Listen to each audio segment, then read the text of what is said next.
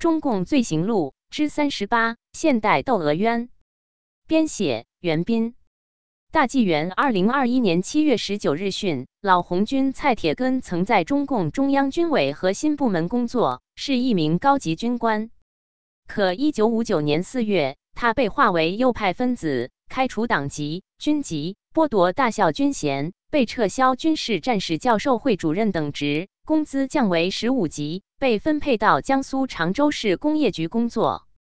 对强加给他的帽子，他从未承认过。到文革前，先后七次申诉，但石沉大海。蔡铁根做梦也没想到，文革风暴会把他深深的卷进去。一九六六年八月二十七日，蔡铁根所在单位人保科长、派出所人员协同红卫兵冲进他的家门，一气翻箱倒柜，名曰扫四旧。结果当场搜出四十多本日记和一把在抗战时从日本人手里缴获的指挥刀。蔡铁根正色对搜查人员说道：“这日记没有给任何人看过，你们把内容扩散了，我不负责。”但是搜查者如获至宝，将日记席卷而去。其实蔡铁根早就被人出卖。一个以前和他过住甚密的人已经交出蔡铁根给他的十多封私人信件。公安局据此来收集进一步的材料，在日记里。他详细记载了自己对被划为右派的牢骚，对国民经济生活、党内政治生活和一些政策的不满，还有一些批评毛泽东的言语。不用说，这回蔡铁根在劫难逃了。第二天开始，他被公开游街示众，脖子上挂着子弹，从早到晚，直到口吐白沫，昏厥在自己的家门口。对他的无端迫害被认为是抓阶级斗争的典型。出卖他的人又一次提供长篇材料，题名是《蔡铁根是只潜伏在阴暗角落里妄图颠覆人民江山的反革命野心狼》，其中极尽诬陷之能事。蔡铁根和朋友的来往被说成是搞反革命组织活动。蔡铁根谈论打游击，被说成是要成立反革命游击队，要推翻共产党政权。蔡铁根游览善卷洞，被说成是为打游击看地形。于是，在一九六六年八月十九日，这份荒唐至极的诬陷材料，居然作为蔡铁根案件情况专报正式上报了。过了不到一个月，中共常州市委即成立了蔡铁根专案办公室，与他有过来往的同事、朋友先后遭到逮捕，定名为蔡铁根黑帮分子。据不完全统计。一类对象有七人，二类有八人，三类有三十二人。蔡铁根终于被带上镣铐，锒铛入狱，但他坚决不屈服。在第一次审讯时，他大声说：“我根本不是犯人，犯罪的是你们。根据十六条，我够上哪一条？要我考虑什么？把我关了十几天，有什么根据？依据什么法律？”审讯员忍不住了，吼道：“是你讲还是我讲？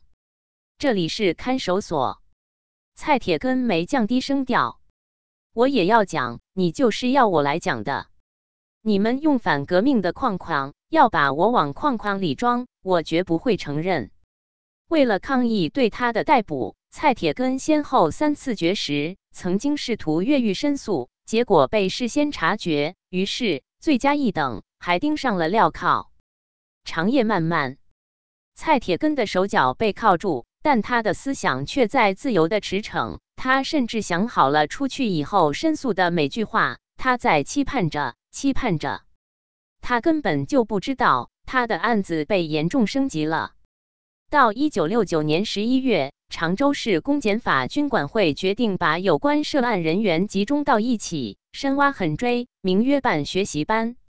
但空气极度紧张，所有窗户被纸糊得严严实实，透不得半点风。每天搞威吓、批斗、诱供、串供。被押来的十五名蔡铁根分子，最后连同蔡铁根本人一起被用喷气式押上台。为此，专门调来一百名民兵，把会场包围起来。一九七零年三月，宣判书下达了。认定以蔡铁根、吴毅为首纠合反革命活动，判处蔡快根、李业坊两人死刑，立即执行。三月十一日早晨五点，最后的时刻到了，蔡铁根被用麻绳紧紧地捆了起来，然后被带到一所房间里。先宣读的是逮捕证。蔡铁根嘴角现出一丝苦笑，被关押了六年多，要处决了，才宣布逮捕。天下奇冤。当他听到判处死刑，立即执行时，他狂喊起来：“你们无权判我，我要上诉！”宣判者蛮横斥道：“不准上诉！不可思议！”他喟然长叹：“我革命几十年，话还未说完，脖子上的麻绳被石然抽紧了，他再也发不出声音了，要说的话只说了半句。”同案的无意知道蔡铁根想要说什么。在等候判决时，他说过：“活着要把这个官司打到底。”一九七零年三月十一日上午九时四十分，常州西门外的西公墓，沉闷的枪声响了。当天晚上，常州市下了一场罕见的大雪，掩没了这位老红军的血迹。根据刘兴华这《疯狂的岁月》文革酷刑实录编辑，责任编辑高毅。